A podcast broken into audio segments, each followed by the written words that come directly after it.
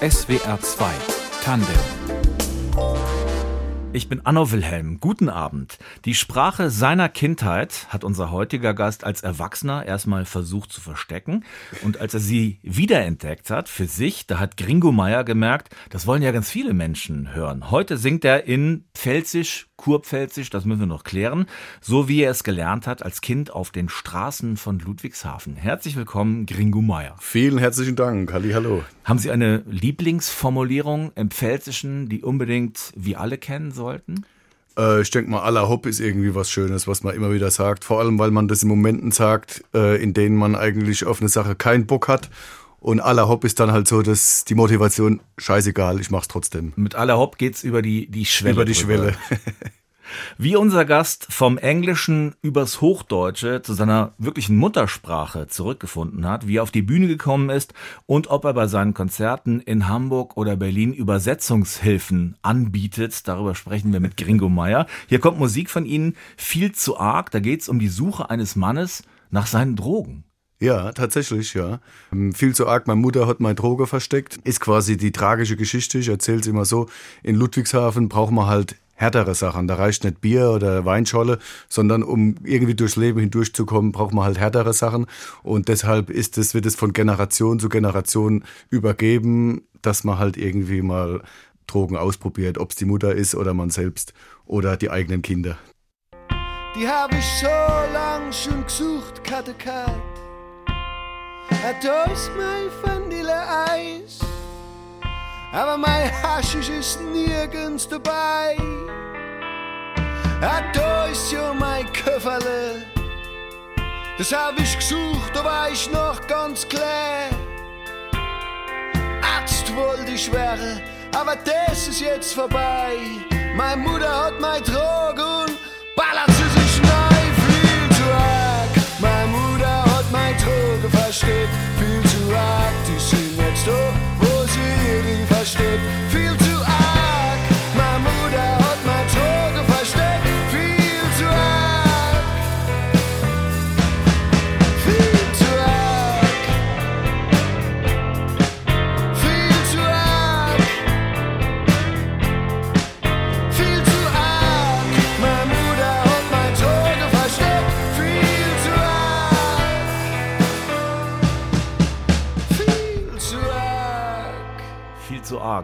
Des Musikers Gringo Meyer in SWR 2 Tandem. Wir haben eben, als wir über dieses Lied gesprochen haben, da sagten sie, das wird so ein bisschen über die Familie weitergegeben, von der Großmutter über, über die Eltern bis zu den, bis zu den Enkeln dann ja. gewissermaßen. Ist eigentlich ein Spaß, natürlich, aber es steckt auch eine, was Tragisches drin für sie. Genau, also eigentlich war das für mich eher ein lustiger Song und äh, die Ansage gerade eben war vielleicht ein bisschen zu plump. Also es ist kein drogenverherrlichender Song, sondern es ist halt, es liegt tatsächlich eine gewisse Tragik drin, weil es gibt halt ähm, Milieus oder Familien oder so, wo man halt einfach in so eine Welt hineingeboren wird, wo einem auch eigene Träume und eigene Wege ähm, vielleicht ein bisschen verbaut werden, weil man in so einem Sumpf irgendwie drin steckt.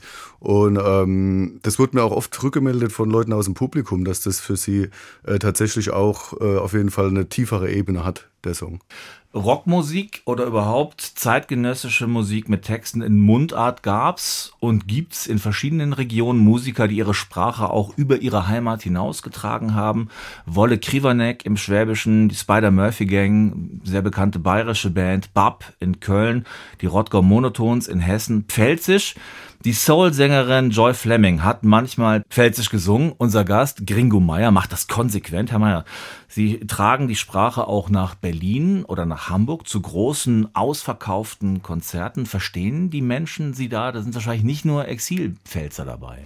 Ähm, ja, also man muss jetzt sagen, das ist unsere erste Deutschland-Tour. Mhm. So groß sind die Venues noch nicht, aber sie sind ausverkauft. Das ist natürlich sehr schön und äh, man merkt, dass die ersten Zuhörer, die das als erstes packt, das sind meistens Leute, die einen Bezug zur Region haben, aber die bringen immer Leute mit. Zum Beispiel in Berlin äh, waren glücklicherweise halt auch Leute aus Berlin, echte Berliner, die sagen halt auch so, ich verstehe vielleicht nicht alles, aber ich find's trotzdem gut und das ist ja das Tolle an Musik. Es ist ja kein Poetry Slam oder irgendwas.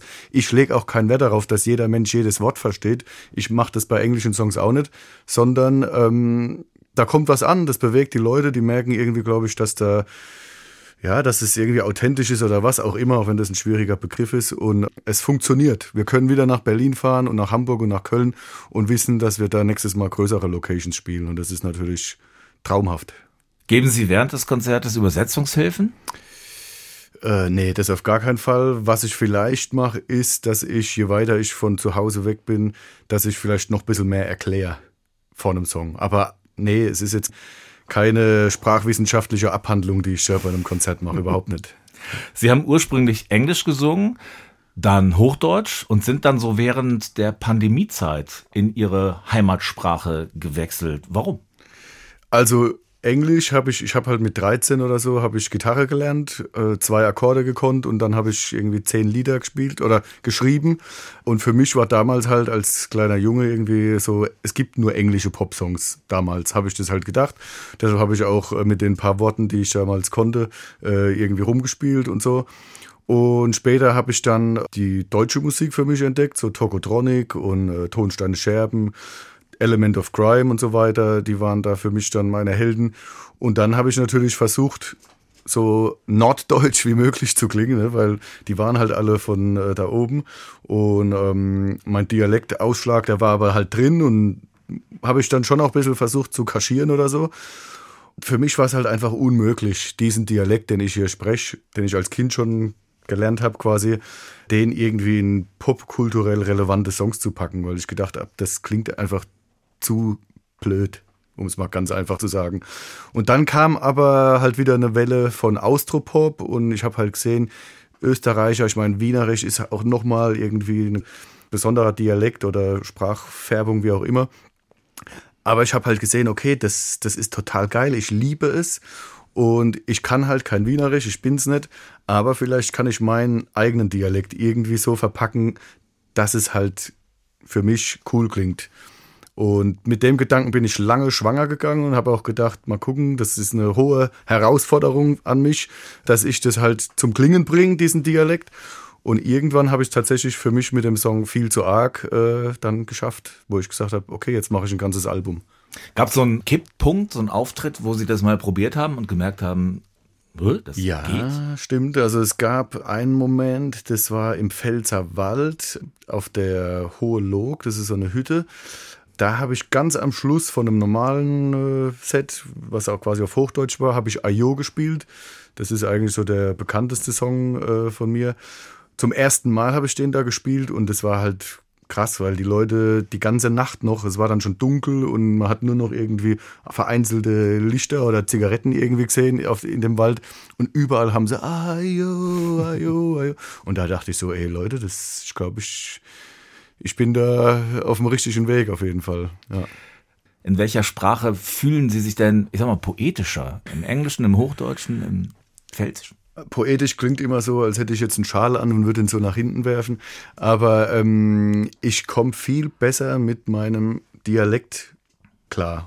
Ich habe viel mehr Themenvielfalt in meinen Songs und so weiter durch diesen Dialekt. Früher auf Hochdeutsch hätte ich nicht gedacht, aber da war ich gefangen irgendwie, auch thematisch. Und ähm, der Dialekt gibt mir alle Freiheiten, die ich brauche. Ich traue mich fast an jedes Thema dran eigentlich so.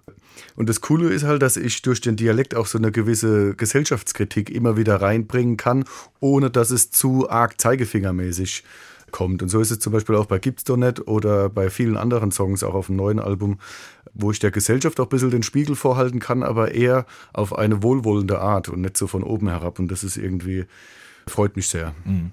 Was ist denn so die Palette Ihrer Lieder? Äh, was mir halt einfällt, ich mag natürlich diese einfache Welt und vor allem den Blick von unten auf oben. Also ähm, das ist das. Ich, ich gucke gern von unten auf die Welt und ähm, da es alles. Da gibt es Song über Nachbarschaft, der heißt Rudo Drive.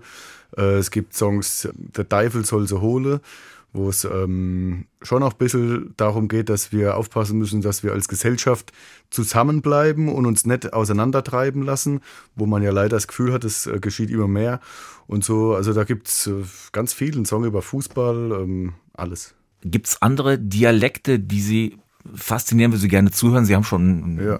Austropop genannt. Ja, total. Also äh, das Wienerische, Bayerische, da gibt's das halt auch oft. Ne? Also ich wäre auch offen für andere Dialekte, aber da ist mir nicht bekannt. Äh, Sch Schweizerdeutsch gibt's mittlerweile auch eine Welle, wo vieles kommt und so. Und das finde ich halt allein schon vom Klang total interessant, weil man spürt, okay, das ist die Sprache, die ich spreche, aber ich verstehe nicht alles. Und das finde ich persönlich total spannend. Und ähm, man hat, glaube ich, auch in den letzten Jahren oder Jahrzehnten auch im Radio viele äh, Hochdeutsch, also dieses Deutsch-Pop-Phänomen gehabt, wo man irgendwann jetzt aber auch gemerkt hat, das Konzept ist entschlüsselt, es sind immer wieder ein bisschen leere Blasen, die da besungen werden und alles ist schön und so. Und äh, ich glaube, das Thema ist jetzt ein bisschen vorbei und das macht es für mich spannend einfach. Jetzt kommt von Ihrem Album Ihr Liebe Leid, so heißt das Album auch. Ja. Ähm, was ist Ihnen da wichtig? Ihr liebe Leid heißt halt einfach mal ihr lieben Leute und äh, ich sehe mich auch als Entertainer.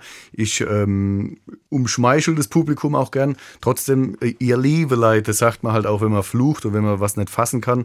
Und äh, auch da wieder, wir leben halt in einer Zeit, wo es wirklich viele Herausforderungen gibt. Da müssen wir einfach drauf aufpassen, dass wir das auch verantwortungsvoll irgendwie annehmen, diese Aufgaben und nicht irgendwie ähm, vergessen. Liegebeck, Halsabschneider, Hosenscheißer, Kriegstreiber, gleich klatscht's, aber kein Beifall. Ihr Riebenigel, macht na so weiter,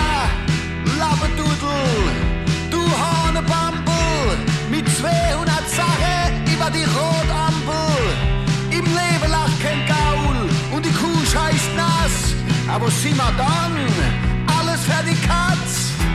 Ihr liebe Leid, ihr liebe Leid, ah, das macht doch gar keinen Sinn. Ihr liebe Leid, ihr liebe Leid, ihr liebe Leid, ihr liebe Leid, ihr liebe Leid, ihr liebe Leid, ihr liebe Leid, ah, das macht doch gar keinen Sinn. Ihr liebe Leid, ihr liebe Leid, das darf doch so nicht weitergehen.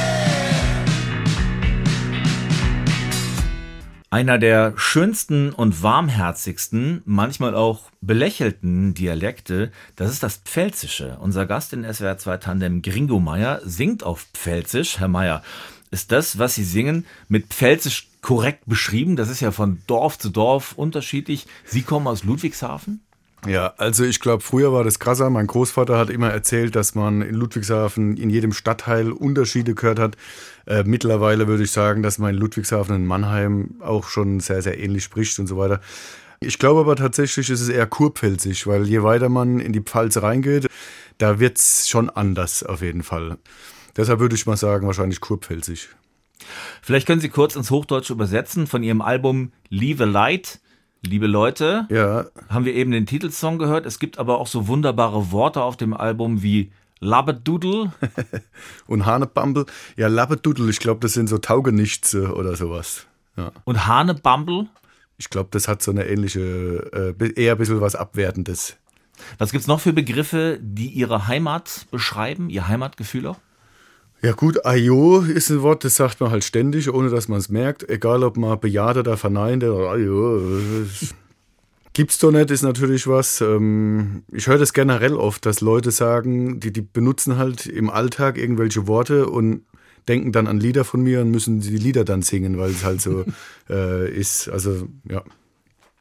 Kann man in, äh, im Dialekt schöner schimpfen, lautmalerischer? Ja, das auf jeden Fall. Und gerade im kurpfälzischen Mannheim, Ludwigshafen und so, das, das hat ja schon immer eine gewisse passive Aggression. Also ich habe das mal gemerkt, ich habe mal Thes Ullmann, das ist ein Hamburger äh, Musiker, Tomte, Musiker, ja. Tomte, genau. Und ähm, den durfte ich mal in Mannheim supporten und habe den dann von der Bühne aus gegrüßt oder so beim Soundcheck irgendwie. Und der war dann so so ein bisschen komisch, war so eher eingeschüchtert. Dann dachte ich noch, ich habe doch gerade nur Servus und so, hab mich gefreut. Und äh, er hat dann später halt gesagt, beim Konzert sogar, ah, und der Gringo Meier ist auch ein ganz lieber Kerl, aber er hat so was passiv-aggressives vorhin ge gehabt und so, weil ähm, ich glaube, der Dialekt hat schon was sehr, kann was sehr Kraftvolles haben. Gerade wenn man das auch noch mit der richtigen Stimme so ein bisschen, und das ist auch oft, glaube ich, was man falsch versteht. Also es wirkt relativ hart, aber es ist schon eigentlich eher herzlich und halt nicht ganz zaghaft vielleicht.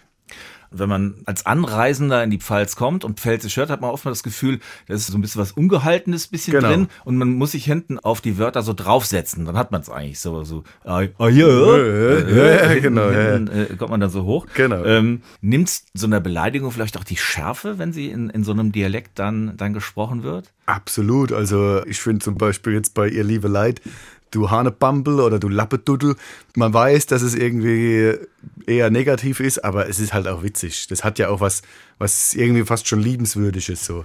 Auf jeden Fall. Das, das, äh, manchmal ist es auch ein bisschen verniedlichend. Es gibt die Chance zur, zur Versöhnung. Absolut, genau. Versöhnung ist ganz wichtig. Sie haben die Sprache als Kind in Ludwigshafen auf den Straßen gelernt. Was war das für eine Welt, in der Sie da aufgewachsen sind? Ach, das war halt noch eine Zeit, wo man, glaube ich, äh, äh, in Kindergruppen irgendwie durch die Gebüsche geklettert ist und so weiter. Wir haben Fußball gespielt, wir haben alles gemacht und äh, da haben wir halt so geredet, aber das fällt einem ja nicht auf. Also das, man macht's ja einfach, man weiß ja gar nicht, wie man klingt, während man redet, aber das kam dann so mit der Schulzeit, dass ich gemerkt habe, ah, in der Schule äh, rede ich ein bisschen Hochdeutscher und sobald es auf den Fußballplatz geht oder was, wird's ähm, wieder ein bisschen dialektischer.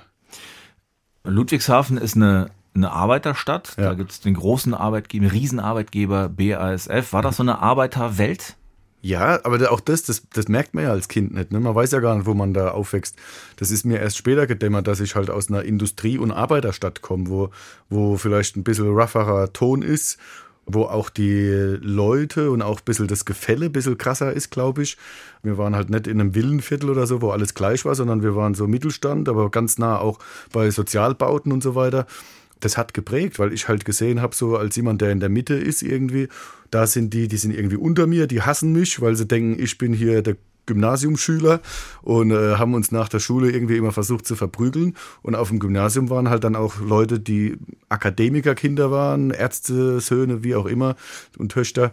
Die haben mich dann wieder eher so ein bisschen bäuerlich empfunden und das war eigentlich eine gute Schule, weil für mich war schon immer auch eine große Motivation mit der Musik alle zu vereinen und tatsächlich äh, ist das Wunderschöne an Gringo Meier und vielleicht auch der Sprache, die ich da nutze, dass das tatsächlich gelingt, dass da alle zusammenkommen und ähm, da bin ich stolz drauf auf jeden Fall. Aus was für einer Familie kommen Sie? Ganz einfache, also ähm, wie soll man sagen, wir waren sicher, ja, wir waren sicher, aber ähm, nach oben ging dann auch nicht viel. Ne? Also das war alles sicher, wir hatten Essen und Klamotten und so weiter. Die teuren Sachen durften es nicht sein. Ja, so, ich glaube, vielleicht für mich eine ganz normale Familie vielleicht. Keine Ahnung. Wurde zu Hause bei Ihnen Dialekt gesprochen? Ja, ja, ja, auf jeden Fall.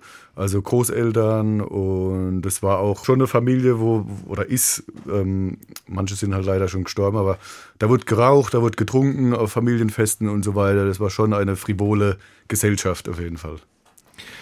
Heute werden Dialekte oder Mundart in vielen Grundschulen ganz bewusst gefördert, damit die nicht verloren gehen, diese Dialekte. Ähm, wie war das in Ihrer Schulzeit? Überhaupt kein Thema. Also da wurde über Dialekt, glaube ich, nicht geredet. Wir haben eher, ähm, das fand ich aber auch ganz schön, wir haben so gute Morgenlieder gehabt, weiß ich noch in der Grundschule, wo man auf Italienisch, auf Türkisch, auf Englisch, das halt quasi alle, die wurden halt alle ähm, Herkunftsländer abgefragt und da haben wir uns dann gegenseitig Guten Morgen gesagt. Aber Dialekt ähm, kam da nicht vor. Das hat man aber auch einfach noch drin gehabt. Ich glaube, das ist dann später noch verlorener gegangen. Also wir hatten das, glaube ich, irgendwie noch so das war noch dabei, weil die Großeltern haben es gesprochen, die Eltern noch irgendwie. Da waren wir noch recht nah dran, glaube ich. Sie haben als Erwachsener, dann als singender Erwachsener Ihren Dialekt erstmal zu verstecken versucht. Warum war das so? Ja, weil es halt keine Vorbilder gab. Ich habe halt meine Vorbilder waren ähm, alle aus Norddeutschland. Also Element of Crime kommen aus Bremen. Äh, Tokotronic sind, äh, Dirk von Lotzo ist eigentlich aus Offenburg, aber der hat halt Freiburg gehasst und so weiter und die Region sind nach Hamburg. In Hamburg, ja. Und ähm, Tonsteine Scherben hatten, glaube ich, auch mal aus, also ich weiß gar nicht, Rio Reiser war auch mal in Mannheim, glaube ich, aber Ja, der kommt irgendwie aus, äh, Eigentlich aus halt Hessischen Berlin und ist oder dann aus so, Berlin und am genau. Ende in Schleswig-Holstein Genau, gewesen. ja, Fresenhagen. Ja, haben halt die Vorbilder gefehlt und ich dachte halt, damals, so Anfang der 2000er, war halt alles in Norddeutschland, alles, was popkulturell relevant war. War halt so. Und es wurde mir auch rückgemeldet, als ich meine ersten Songs auf Deutsch dann auch auf die Bühne gebracht habe, haben sie halt auch gesagt, so, ah ja, weil das war ein bisschen, wenn man so das Pfälzische hört und so, das klingt halt ein bisschen peinlich und so. Und als Jugendlicher will man natürlich auch nicht peinlich sein, auf gar keinen Fall. Das ist mir heute zum Beispiel fast schon magisch, das, wenn ich so ein bisschen an der Peinlichkeit kratze. Wir hören Ayo, da haben wir schon drüber gesprochen. Das klingt Ayo. ein bisschen wie eine Reise in ihre eigene Kindheit. Auf jeden Fall, das ist eigentlich, ähm, ich glaube, das geht den Leuten deshalb auch so gut rein, weil das äh, irgendwie so ein bisschen Lebensgefühl beinhaltet. Auch die, so eine gewisse Aggression, die da als drin war und gleichzeitig aber auch die erste Liebe und äh, was Liebenswertes und so weiter. Das steckt da alles drin, ja. Oder war da wieder das ganze Woche entlang? lang. Weg.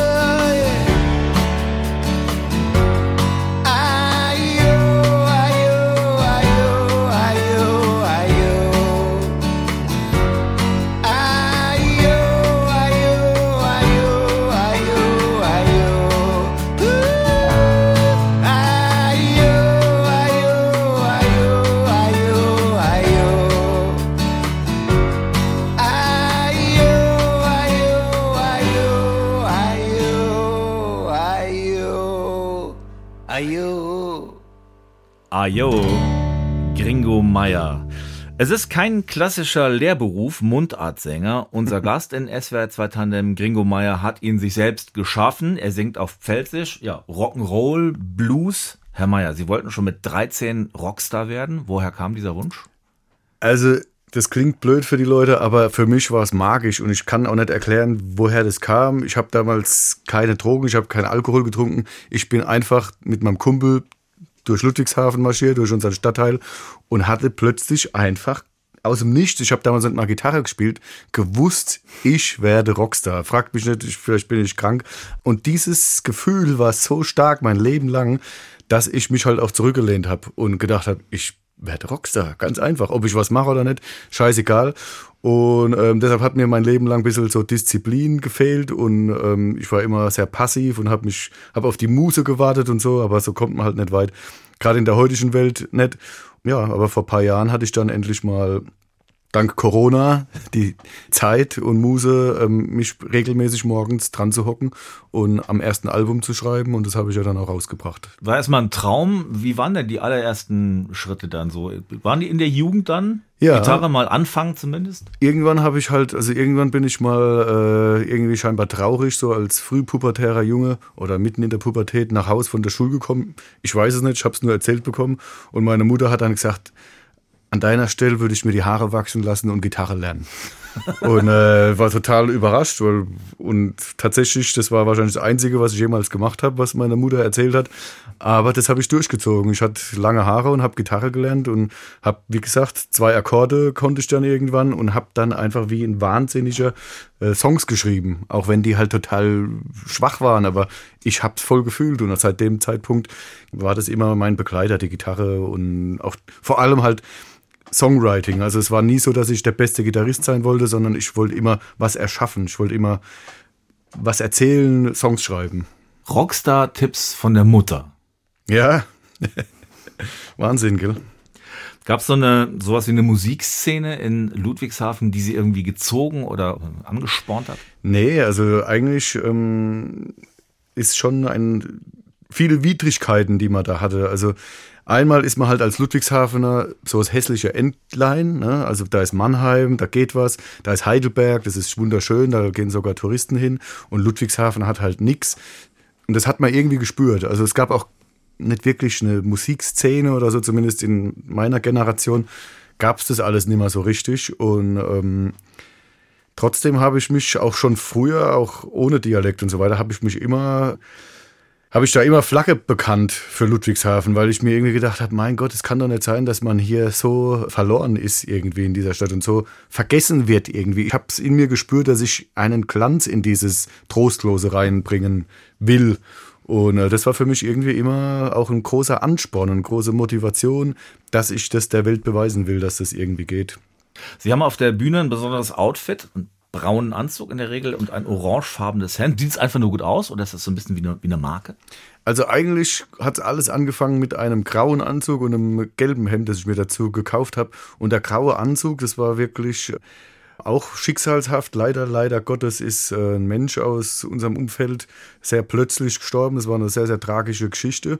Und äh, die Person hat nicht so viel überlassen, außer ein paar alte Cowboystiefel auch wieder und äh, diesen grauen Anzug. Und ähm, den Anzug habe ich mir halt irgendwie dann zu Markenzeichen gemacht. Und ähm, was ich auch toll finde, ist irgendwie den Glanz einer alten Welt, die es halt so gar nicht mehr gibt, äh, ein bisschen in diese moderne Welt reinzubringen, die ich natürlich auch wertschätze und äh, auch die Erkenntnisse von uns heutzutage äh, gern mitnehme. Aber ich versuche schon auch da auch wieder äh, zu versöhnen und diese Zeitalter ein bisschen mitzunehmen. Ich mag einfach den alten Glanz, mag ich einfach. Sie haben dann studiert oder zumindest, Sie sind es zumindest mal angegangen? Man muss sich vorstellen, ich wusste für mich, ich werde Rockstar, mhm. aber das kann man nicht lernen. Da muss man entweder, ich habe dann halt mich irgendwann entschieden, okay, ich, ich studiere das Leben irgendwie, ich schmeiß mich ins Leben rein und nicht in einen Job und habe dann halt alles so ein bisschen gemacht. Ich habe irgendwann mal studiert, ich habe mal eine Ausbildung angefangen, ich habe viel gekellnert und äh, tatsächlich war das Kellnern auch so das, was ich am allerschönsten fand, weil das auch irgendwie so natürliche Bedürfnisse waren, die da gestillt wurden. Und also man kommt dahin, hat Hunger oder Durst, ich komme, bring was und das ist cool, man labert ein bisschen. Ähm, das hat mir gut gefallen und ich habe vieles gemacht, einfach. Und es gab nie Zweifel, dass das mit dem, mit dem Rockstar hinhauen wird. Jetzt natürlich, sind wir ja schon im Erwachsenenalter. Natürlich gab es da Zweifel. Also hallo, ich bin jetzt äh, Mitte 30 und ähm, da gab es ganz viele Zweifel. Ich habe auch gedacht, gut, vielleicht war dieser Traum einfach von einem kleinen Jungen. Da muss ich mich jetzt mal weiterentwickeln. Ich habe mich dann aber halt entschieden, ich ziehe es jetzt nochmal voll durch und ja, und jetzt ähm, habe ich das große Glück, dass ich diesen Traum, den ich als Kind schon hatte, und es ist irgendwie mehr als ein Traum, für mich ist es eine Bestimmung, dass ich das jetzt halt aber auch tatsächlich durchziehen darf. Sie wohnen inzwischen von Ludwigshafen aus gesehen über die Rheinbrücke drüber in Mannheim. Da gibt's die Pop-Akademie, wo man sehr einfach äh, verkürzt sagt, da kann man Popstar als Beruf lernen. Alle paar Jahre klappt es tatsächlich auch. Alice Merton ist so eine Figur, die äh, auf der Pop-Akademie war. Joris, Sie sind ein Selfmade Musiker. Was halten Sie denn davon, von diesem Weg? Also ich sag mal so, für mich kam es nie in Frage. Ähm, ich bin nie gerne in die Schule gegangen. Ich wollte auch dieses Musikding, das war für mich meine Welt. Da, da, da durfte keiner und sollte keiner irgendwie drin rumrühren. Ja? Und deshalb konnte ich auch keinen verstehen, der da hingegangen ist. Vor allem als Künstler. Ich verstehe es, wenn man Musikbusiness quasi lernt. Und da gibt es ja auch viele hervorragende Leute, die die Popakademie hervorgebracht hat, die man halt nicht auf der Bühne sieht. Aber als Künstler würde ich jedem Menschen raten, geht ins Leben und sucht euer eigenes Ding und versucht nicht eine Schublade zu bedienen. Aber auch da muss man einfach ganz offen sein. Es gibt halt auch ähm, einfach Menschen, die gerne die Schublade bedienen und damit ihr Geld verdienen und die sich auch vielleicht gar nicht so viel aus der Selbstentfaltung machen wie ich. Ne? Ich habe was auf der Brust und das will ich unbedingt loswerden. Das ist mein Antrieb. Man muss aber auch akzeptieren, wenn es Menschen gibt oder völlig respektieren, die halt sagen, nee, nee, ich will das einfach, das ist mein Job, ich will damit Geld verdienen. Deshalb möchte ich da quasi Wege gehen, die schon geebnet sind. Aber Sie haben Popstar auf Ihre Weise, auf ich wollt, Weise gelernt. Äh, ich wollte Klingo Meier werden und der bin ich geworden, ja. Wir haben eben schon kurz Joy Fleming erwähnt. Wir hören sie jetzt in SWR 2 Tandem. Neckarbrücken Blues, eine grandiose Soul-Sängerin. Welche Rolle hat die für Sie gespielt? Ja, Joy Fleming äh, ist immer ein Begriff gewesen und äh, ich muss sagen, vor allem ihre Interviews haben mich immer beeindruckt. Das war halt einfach unterhaltsam, wo die hinkam. Äh, hat eine tolle Stimme, gerade auch die frühen Sachen auf Englisch, die sie gemacht hat, diese so in den 60ern und so, in den Ami-Clubs und so weiter gespielt hat, fand ich großartig. Und natürlich hat sie auch ein paar Songs im Mundart gemacht und die sind auch legendär heutzutage. Ne? Da wird immer wieder von gesprochen. Ähm, deshalb grandiose Person und äh, leider habe ich sie nie kennengelernt.